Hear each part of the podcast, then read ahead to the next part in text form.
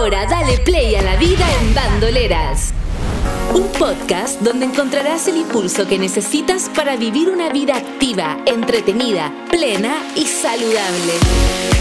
Conéctate con mujeres y hombres increíbles, descubre historias inspiradoras, obtén información y consejos prácticos de especialistas en diferentes áreas para alcanzar tus objetivos. Es hora de liberar a la bandolera que llevas dentro.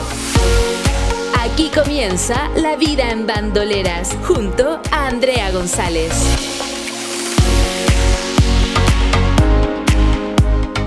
Hola, soy Andrea González y me alegra muchísimo estar con ustedes otro viernes en La vida en bandoleras, tu podcast. Atención corredoras y corredores que hoy tenemos un capítulo de Mujeres Power.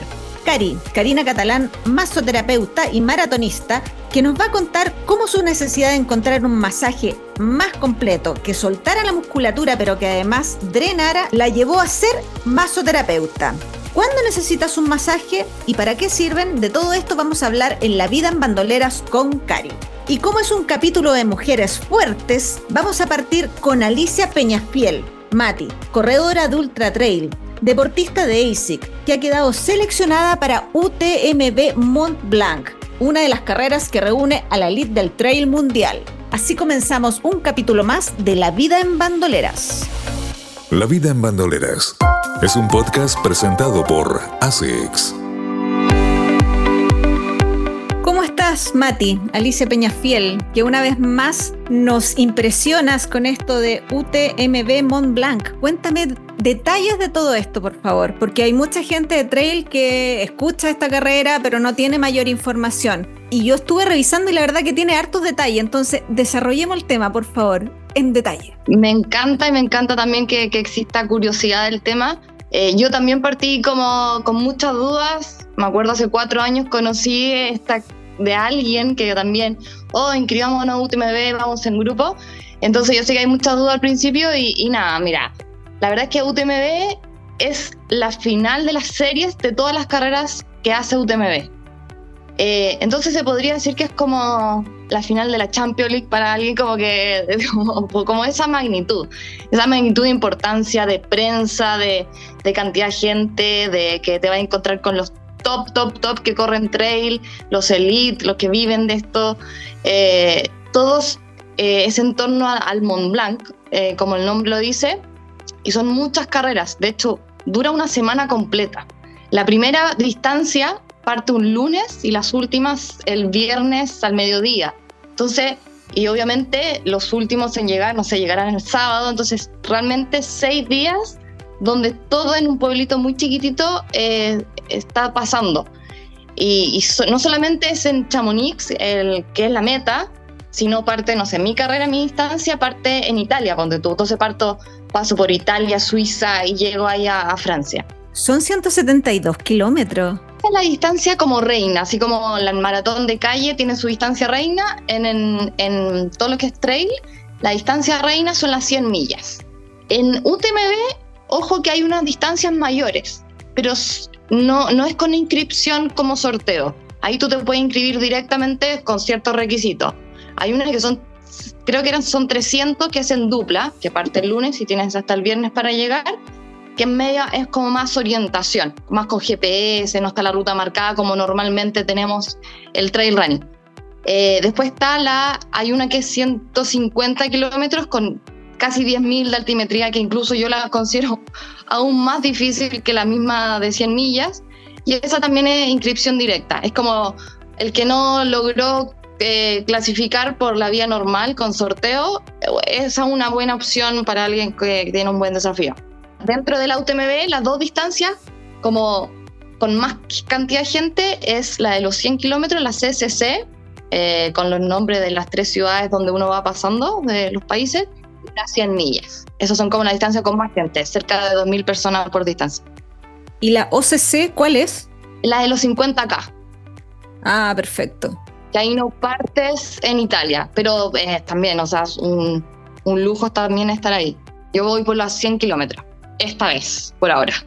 ¿Cuánto debería tardar 100 kilómetros? Mira, ahí, ahí también varía mucho, porque a distancia, a diferencia de, por ejemplo, eh, el triatlón, que se separan en los Elite y la Age Group, acá todos contra todo. Entonces, en los 100K vas a encontrar gente que se mora 10, 12 horas, o sea, los primeros lugares, y máximo tienes 26 horas y media. Si te pasas de la hora, te cortan.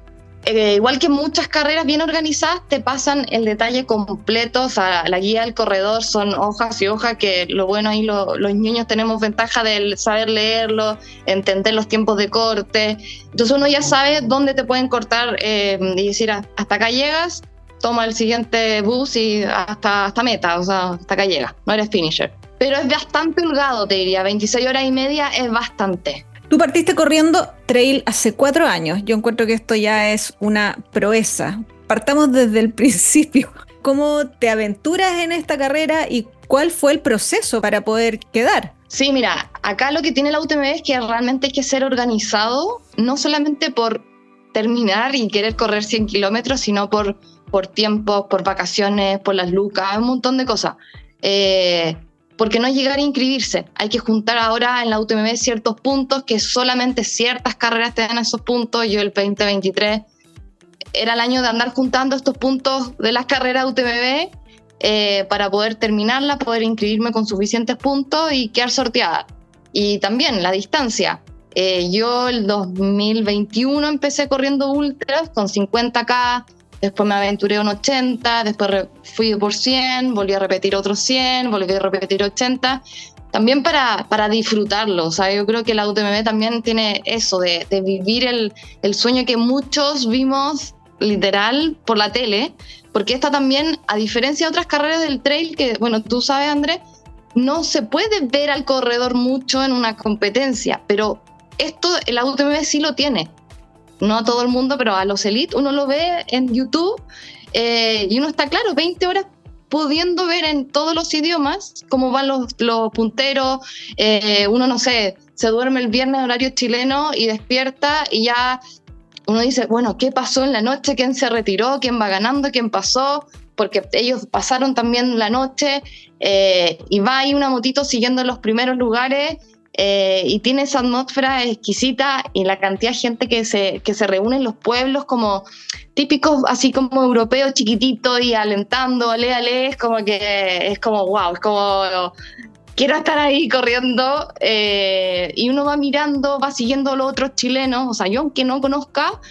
eh, siempre sigo a todos los chilenos que van cada año, a todos los frontrunners, uno ahí en la aplicación puede filtrar, a todos los de ASICS, o sea, es como que se va generando no sé, es como muy rico de, seguir también. Oye, con respecto a, los puntos que hay que acumular, ¿es por una carrera específica o por cantidad de kilómetros corridos?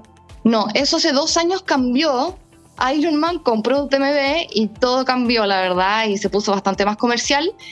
Y hay ciertas carreras que tienen que ser organizadas por UTMB, que bueno, en la página ahí salen todas, eh, y de hecho, cuando se lanzó este cambio de, juntar los puntos, solo existía en Latinoamérica la de México. Hoy en día está la, una de Argentina que es Valhall, una de, que se hace en septiembre en Brasil y se sumó este año que va a Ecuador. Entonces, depende de la distancia que tú vayas, cuántos puntos sumas. 50K te da uno, los 100K te dan tres, las 100 millas te dan cuatro. Entonces, tú al terminar te dan esa cantidad de puntos. Y el sorteo básicamente es cuántos puntos tienes, es la cantidad de veces que va tu nombre a la tómbola, por así decirlo. Entonces, si tienes seis puntos acumulados y yo quiero ir a X distancia, da lo mismo la distancia que tú quieras. Sí, tienes que haber corrido, obviamente, algo similar. O sea, tienes que tener un índice UTMB de 100K para poder inscribirte a esos 100K. Es como la forma de, de decir alguien completó alguna vez una distancia similar no significa que tienes que juntar cierta cantidad de puntos para. Tú solo con, mínimo con un punto ya puedes entrar al sorteo de la distancia que, que tenga sorteo, que son los 50, los 100 y las 100 millas.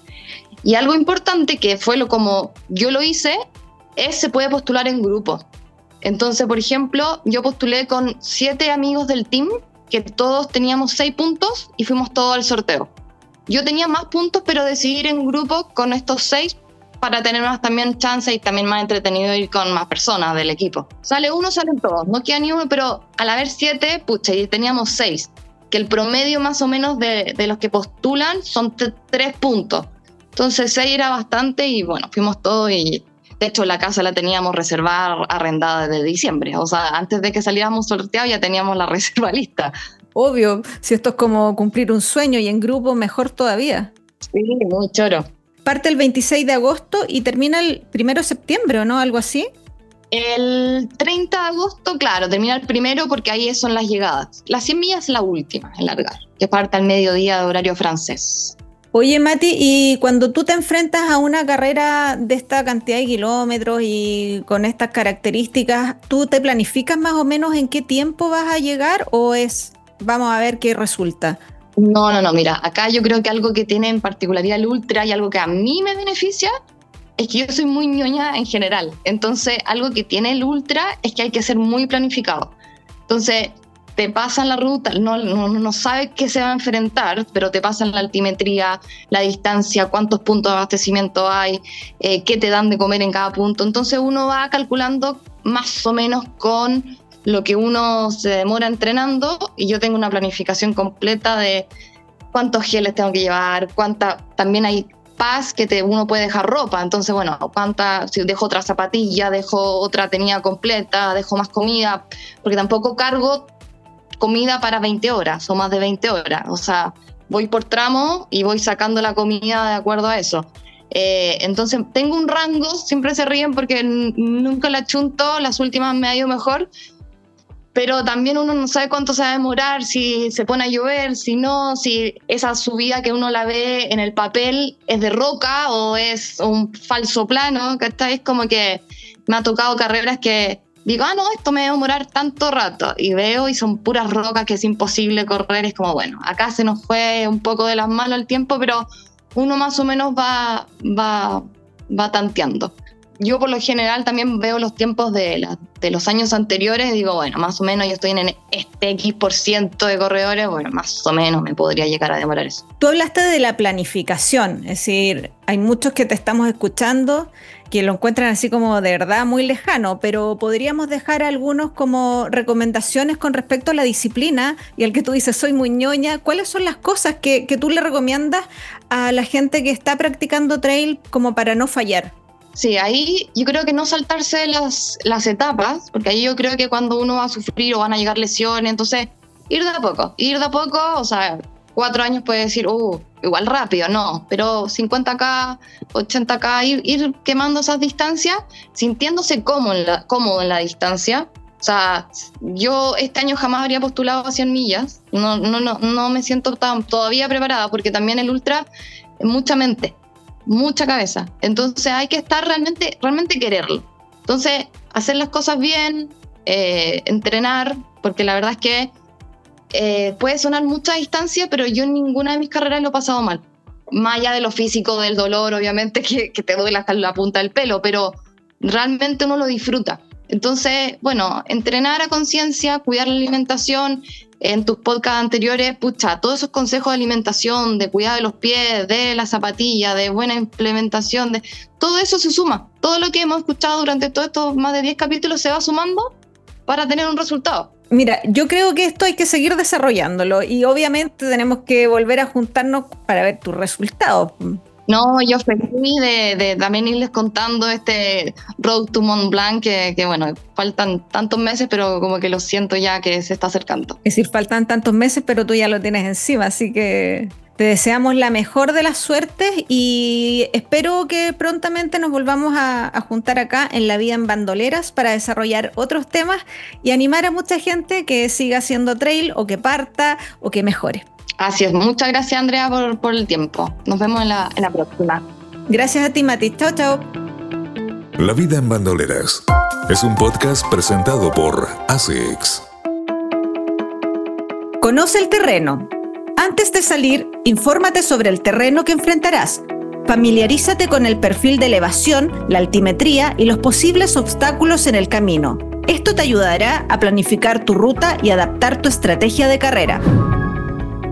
Equipo adecuado. Usa zapatillas de trail running con buena tracción para enfrentar terrenos irregulares y resbaladizos. La elección del calzado es crucial para tu seguridad y comodidad en la montaña. Ajusta tu ritmo. En la montaña es crucial adaptar tu velocidad al terreno.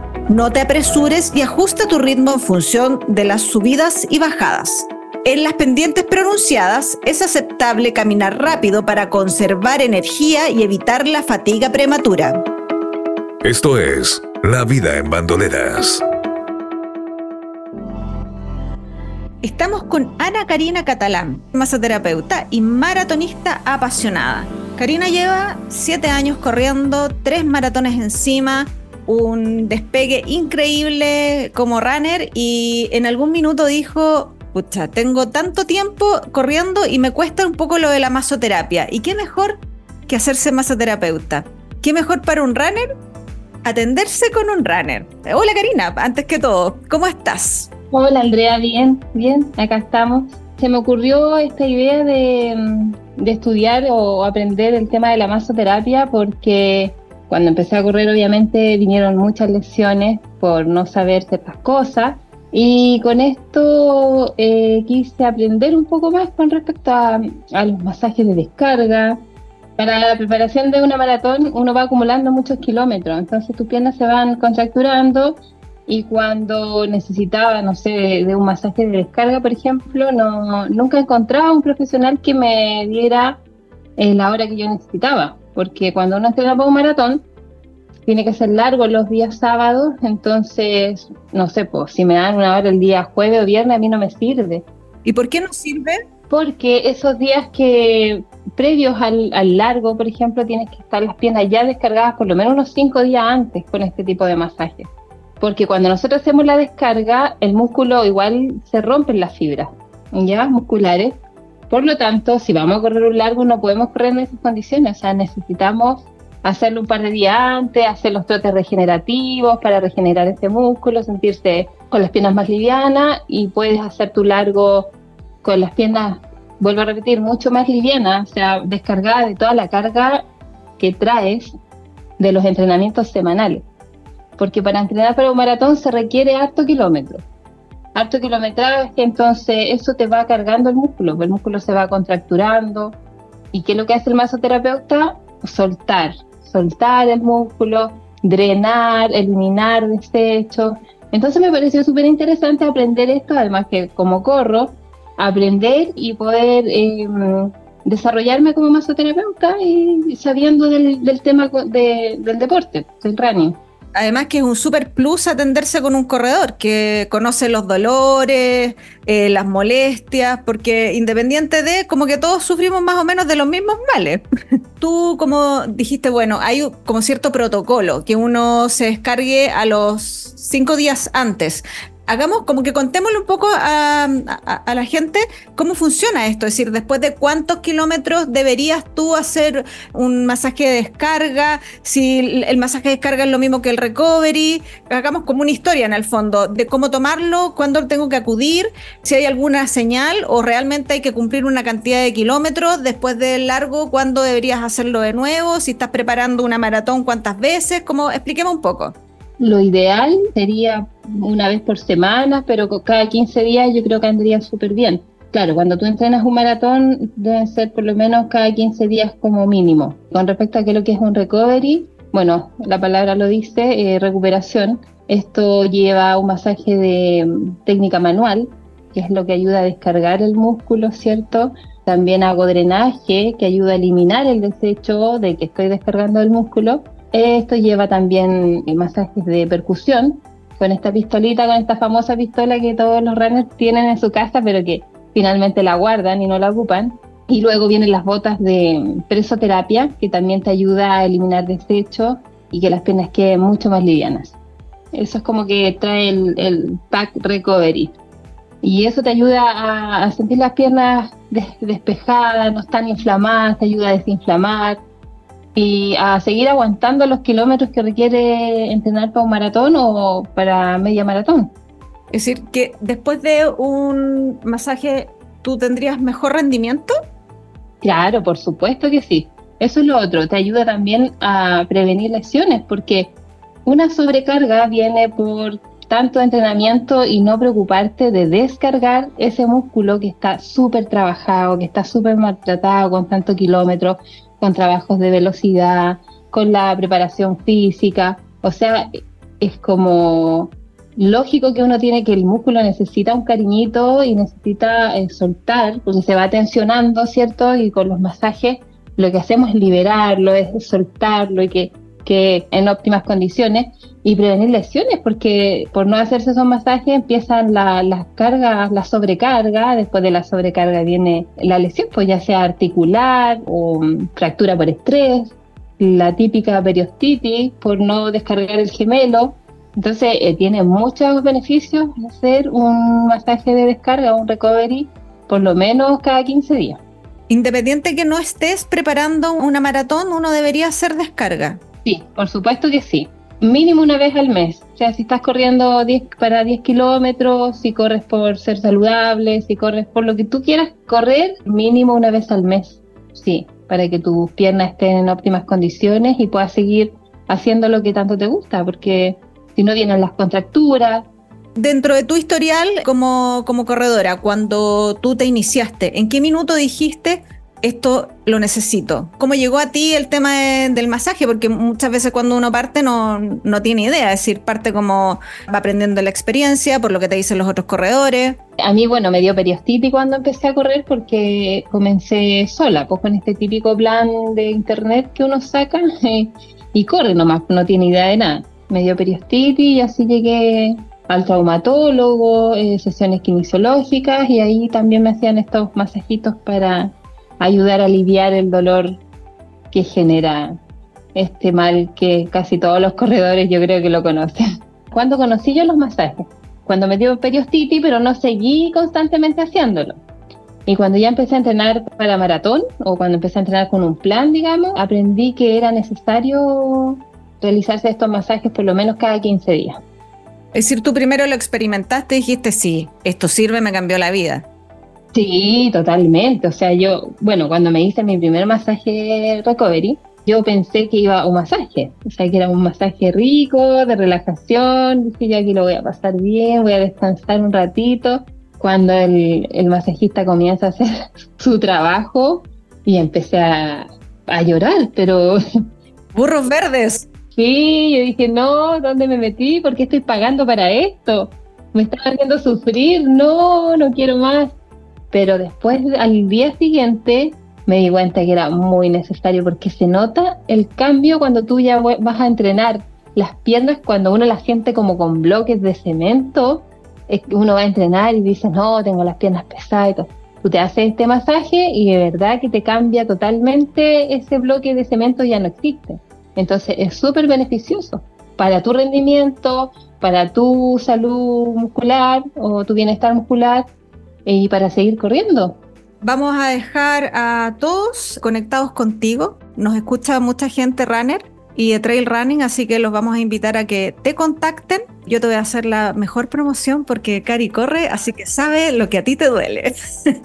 Cari, ¿dónde te encontramos para que te contacten y se atiendan contigo?